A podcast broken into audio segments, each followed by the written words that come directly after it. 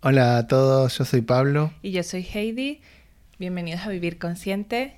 Estamos aquí para acompañarnos en el camino del despertar de la conciencia. Hoy queríamos hablar un poco, bueno, de nosotros, ¿no? Así nos conocen un poco.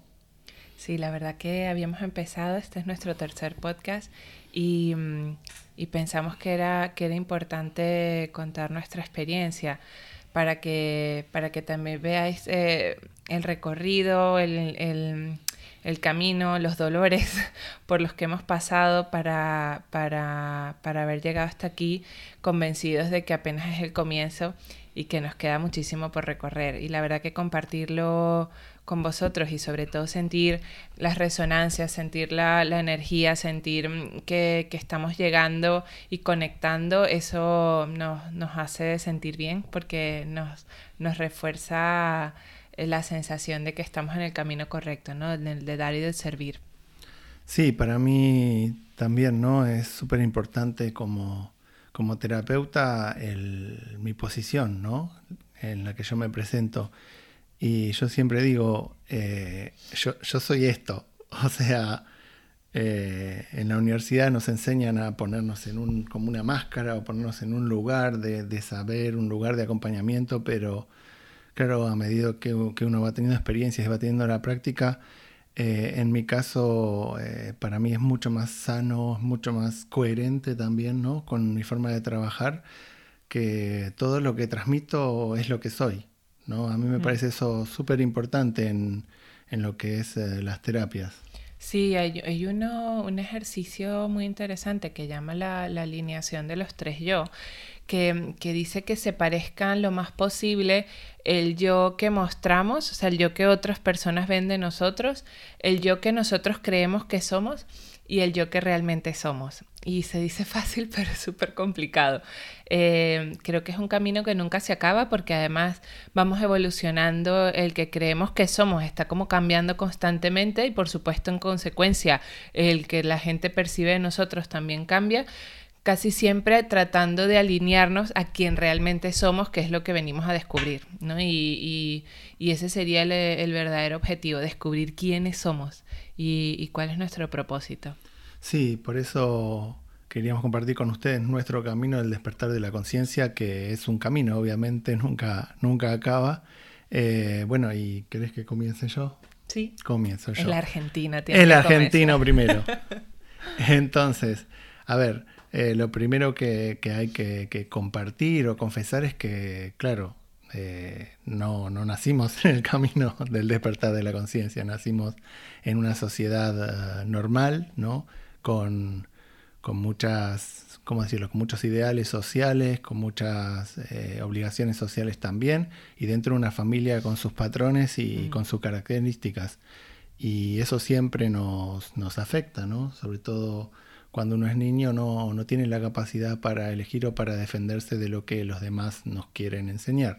Uno lo acepta y ya está. ¿Por qué? Porque son nuestros padres, porque son los profesores, porque es así.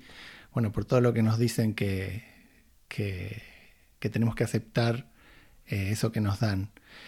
Entonces, claro, eh, yo puedo decir que por suerte nací en, una familia que, me quiso mucho. La verdad que, que siempre hubo mucho amor. Eh, y eso de alguna manera me acompañó y me permitió a mí un poco para, desarrollar este camino interior, ¿no?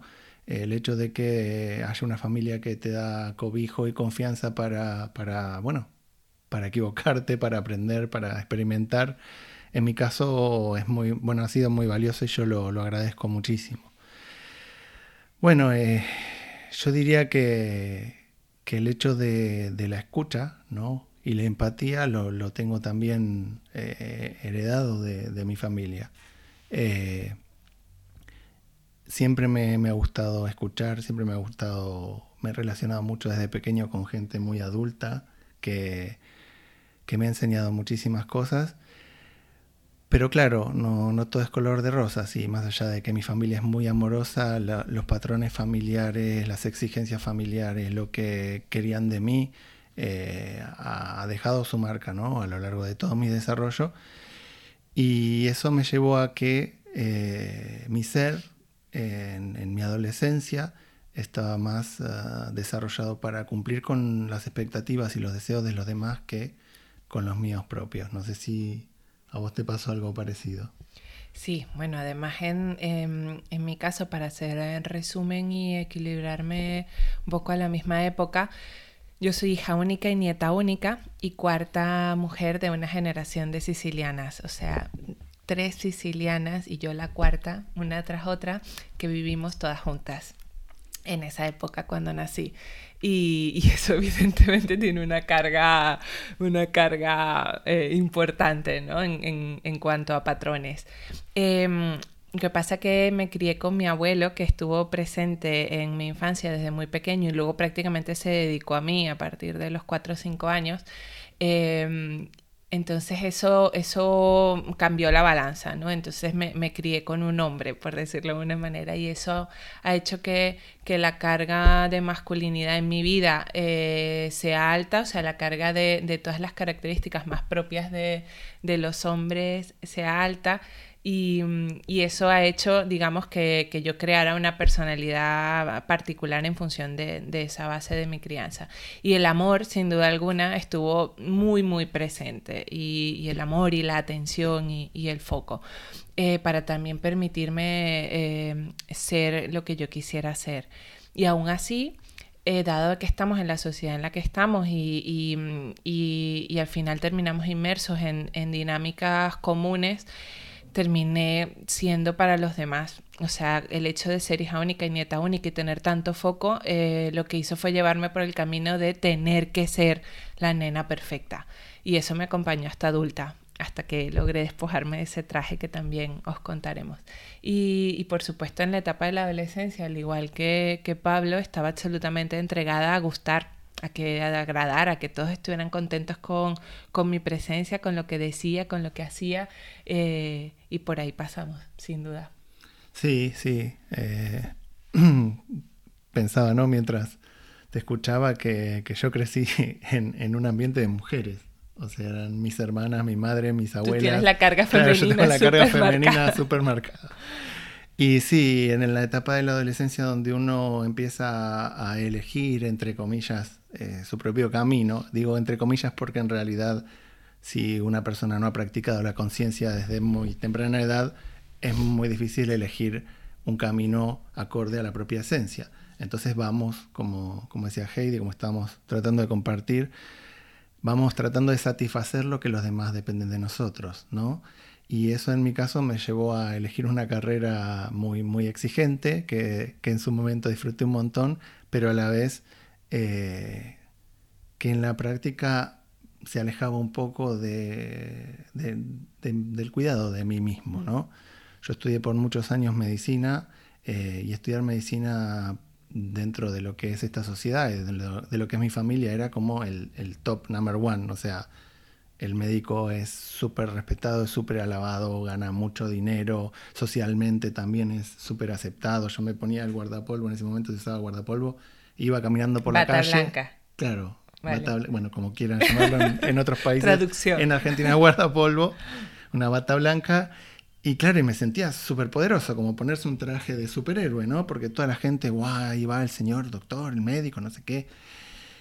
Y uno, uno se engaña también ¿no? con, esas, con esas visiones ¿no? sociales y, y, yo sí, en ese momento me sentía muy, muy orgulloso de hacerlo y además recibía toda la, la apreciación ¿no? y la valoración no solo de mi familia, sino de la sociedad. Pero ¿qué pasó? Llegó un momento en el que me di cuenta que, que la práctica de la medicina, en ir al hospital, en estar trabajando con, con las personas enfermas, eh, yo sufría. O sea, realmente eh, llegó un punto en el que tenía que elegir o mantenerme conectado a mis emociones o cortar con eso. Porque si quería seguir en la medicina, yo sentía que, que, tenía que elegir contar con mis emociones y, y, volverme un poco más frío. Y no, no podía, no quería. Eh, estoy contando la parte profesional, ¿no? Pero hubo también alrededor otras cuestiones familiares, de pareja, de amistades, que también yo repetía por ahí un patrón familiar o, eh, digamos, trataba de satisfacer a los demás como, como dijo Heidi. Y me acuerdo que llegó un día que estaba en, la casa de mi mamá eh, y me puse a llorar. Estaba mirando la tele y, me puse a llorar. Y fue como que adentro hizo crack. Se rompió. Se rompió. Se rompió todo lo que había construido hasta ese momento. Se rompió todos los esfuerzos que había puesto durante todos esos años. Tendría yo 24 años. Y dije, no puedo, no puedo seguir, no puedo más. Me emocioné como me estoy emocionando ahora y dije, si sigo, si sigo en esta vida me va a hacer mal, no puedo seguir. Y en el momento de reconocerlo me acuerdo que vino mi mamá, me preguntó qué te pasa y mi mamá siempre es muy, muy comprensiva y me dijo, Pablo, lo que vos necesites, lo que vos quieras y ya estaba roto, no había manera de que yo pudiera continuar por ese camino. Fue, fue muy duro porque es muy doloroso aceptar, es muy doloroso darse cuenta, ¿no? como lo, lo venimos hablando en el podcast pasado, y... pero ya estaba, no había nada que hacer. O sea, dentro mío ya ese camino no, no podía seguirse. Hubo todo, ¿no? una negociación familiar, porque claro, en ese momento cuando uno decide ya esto no lo quiero más, se da cuenta que no solo está sosteniendo su propia vida y su propio camino, sino mm. que estamos sosteniendo los deseos y las vidas de las personas que nos rodean. Los sueños de otros, los sueños no cumplidos de otros. Exacto, de, de, nuestros padres, de nuestros abuelos, ¿no? Eh, de, la gente que tenemos alrededor. Y uno tiene que lidiar con ello. Y, fue un poco duro y fuerte, ¿no? Eh, cortar con, con, todas esas cosas. Yo recuerdo que, bueno, fue cortar con parte de mi familia, cortar con amistades, cortar con la pareja, eh, irme a vivir a otro lado, o sea, mudarme. Eh, pero yo recuerdo que había una cosa adentro mío que me decía, no importa si, si tenés que trabajar en lo que sea para lograr tus sueños, si tenés que estudiar otra carrera, si tenés que vivir, me acuerdo, pensaba irme a vivir, no sé, abajo un puente, donde sea, pero yo tengo que luchar por lo que soy. Y recuerdo que en ese momento no sabía bien lo que era, porque lo primero es decir, bueno, no sé, no sé quién soy. Es que en ese momento se rompió y dije, bueno, ¿y quién soy? Porque hasta ahora todo lo que soy está basado en, en deseos y en necesidades de los demás hacia mí. Pero sé que no soy sé que no quiero en mi vida y voy a luchar para, encontrar quién soy y para decirle que no a lo que no quiero. Hmm. Esos quiebres son tan, tan claves, el de Pablo además tan conmovedor porque fue una cosa como, como, como dramática porque incluyó muchas áreas de tu vida, o sea, la profesional, la pareja, la familia, las amistades, o sea, como que se te, se te volteó la tortilla en todos los sentidos y, seguro que a, muchos les ha pasado. En mi caso yo he tenido varios quiebres, no sé si tan, quizás algunos sí dramático en todas las áreas, pero sí en áreas distintas, varios en mi vida. O sea, es como que me he tenido que quitar de, trajes o capas en varias ocasiones distintas y yo creo que han sido como, como, como saltos adelante en el, en el proceso de despertar e incluso saltos atrás. Porque, mm, porque sí debo reconocer que la Heidi mm, eh, veinteañera estaba más conectada que la treintañera. Es decir, yo siento que, después de la adolescencia, en la que además, mm, justo al, al, terminar la adolescencia, cuando tenía 18 años, participé en un concurso de belleza, cosa que en Venezuela, para los que son venezolanos o conocen un poco la tradición de las mises de, de Venezuela, Sabéis que es una cosa como importantísima, casi que en aquella época separaba el país cuando era el día del Miss Venezuela y te convertías en alguien famoso de la noche a la mañana. Pues yo decidí pasar por allí, ¿no? Con el cuento de que era alta, de que además era una cosa tan bien valorada, que además era algo que todo el mundo le gustaba, o sea, imagínense, me sentía en el, en el, en el centro de, del universo, o sea, alimentaba, hoy lo entiendo distinto, ¿no? Pero hoy entiendo que alimentaba mi ego a la máxima expresión y en aquella época lo disfrutaba muchísimo en medio de mi ingenuidad también. Em, y viví esa experiencia. Y, el primer quiebre vino después de esa experiencia porque precisamente cuando eres tan joven y vives una etapa como tan llena de luces, foco, mm, música, color, eh, atención y pasa, hay una sensación de vacío muy bestia. Otra cosa es que te quedes en la dinámica que le pasa a algunas y entran como el mundo del espectáculo y ya como que sigue la dinámica, pero en mi caso que después que terminó hubo un, parón y un vuelta a casa además desde la capital de la ciudad a una ciudad más pequeña que es donde había nacido. Eh, hubo un momento de, de crisis de quién soy, esa sensación de quién soy. Y en ese momento busqué las respuestas en la espiritualidad, busqué las respuestas yéndome al mar, a una isla, aislándome de todo eso que había vivido y conectando y conectando con mi alma. Y, fue un momento de conexión hermoso que sinceramente creo que no volví a recuperar hasta unos años atrás. Eh, ¿Por qué? Porque después de aquello, aunque lo viví así, tuve la tentación de volver al sistema. Lo que llamamos volver al sistema es volver a... Porque claro, aquello es tan desconocido, es tan profundo y no dejaba de tener 19 años que... que que causa también, Claro, o sea, eh, te daba un poco de miedo, o sea, además no estás acompañado, porque en mi entorno directo no había nadie que, que estuviera, digamos, a ese nivel de conciencia, que estuviera conectado con la espiritualidad, que tampoco en ese momento sentí ni la fortaleza ni la valentía y probablemente no encontré el acompañamiento que, quizás hubiese requerido para seguir por allí. Y volví al sistema, volví a la universidad, volví a, mi ciudad, volví a, la responsabilidad de la niña perfecta. Y así pasaron muchos años más, em, digamos hasta hace unos cinco años que, que la crisis volvió a venir y entonces sí que fue necesario una revisión muy, muy, mucho más profunda eh, que nos ha traído hasta aquí, hasta decidir eh, hoy junto con la maternidad de, dos bebés, decidir que no puedo evadir más mi propósito, en que no podía... Eh, seguir evadiendo a la persona que soy y, que he venido siendo en estos últimos años, pero no solo en la intimidad, no solo en, el, en, nuestra relación, en nuestra relación con nuestros hijos, en nuestra relación con nuestro entorno directo, sino que empezar a mostrarlo, atreverme a exponerme, y sabía que exponiéndome eh, me iba a expandir, que además fue algo que leí que me conectó muchísimo, que decía exponerse, expandirse, y fue como, ¿sabes cuando te dicen que quizás las palabras son las mismas que pueden haber dicho otras personas en otros momentos, pero a veces te la dicen en el momento que tú estás preparado para escucharlo? Y decidí que era el momento de dar el paso y de no seguir haciendo ni coaching, ni coaching conmigo y con otros y con mi entorno de una manera, eh, por decirlo, casera, sino hacerlo ya de una manera, eh, digamos, más profesional y para otros, ¿no? Y, en ese camino estamos. Sí, sí, fue muy, bueno, fue muy fuerte y muy lindo para mí ir viendo, ¿no? desde que te conozco, bueno, ya es cuatro, un poco más de años, eh, todo este proceso, ¿no? de de caída de locha, como decís vos, y de reestructuración, caída, reestructuración, ¿no? Hasta llegar, ¿no? A, lo que estamos haciendo hoy. La verdad que, bueno, es, muy fuerte y muy lindo acompañarte en eso.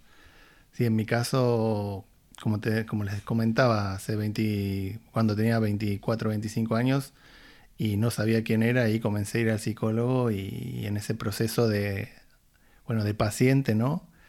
De, autoconocimiento fue que, descubrí eh, esta profesión que tanto amo y, que tanto me da tan, como persona, como, como profesional, ¿no? Fue un proceso un poco de hace muchos tiempo atrás y, con un digamos con un ritmo más paulatino que, que el tuyo, pero lo que yo siento, ¿no? Y el haberte escuchado y el haberte vivido, ¿no? Es que eso está, eso está siempre adentro nuestro. Hmm. Da igual si, se, hmm. si te pasa a los 24 años, si te pasa hmm. a los 20, después te vuelve a pasar a los 30 y pico. Eso está siempre adentro, latente, esperando ser escuchado.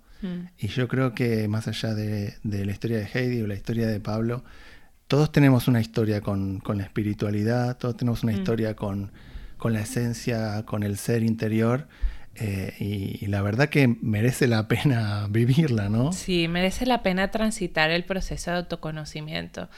Como dice Pablo al principio, es un proceso que puede ser doloroso. Para mí fue doloroso mm, destruir mi ego, para mí fue muy doloroso morirme para volver a renacer. En estos días un amigo que queremos mucho publicó que había que morirse con estilo y me encantó porque esas palabras, frases que te resuenan, eh, es que hay que morirse, literalmente es una sensación de que te mueres porque se muere una personalidad, o sea, se muere alguien que construiste para, para protegerte, o sea, para, para, para estar en el afuera y no en el adentro y, matar esas distintas personalidades a lo largo de mi vida, que, han sido varias, eh, ha sido lo más sanador y, lo más hermoso que, haya podido vivir a pesar del dolor.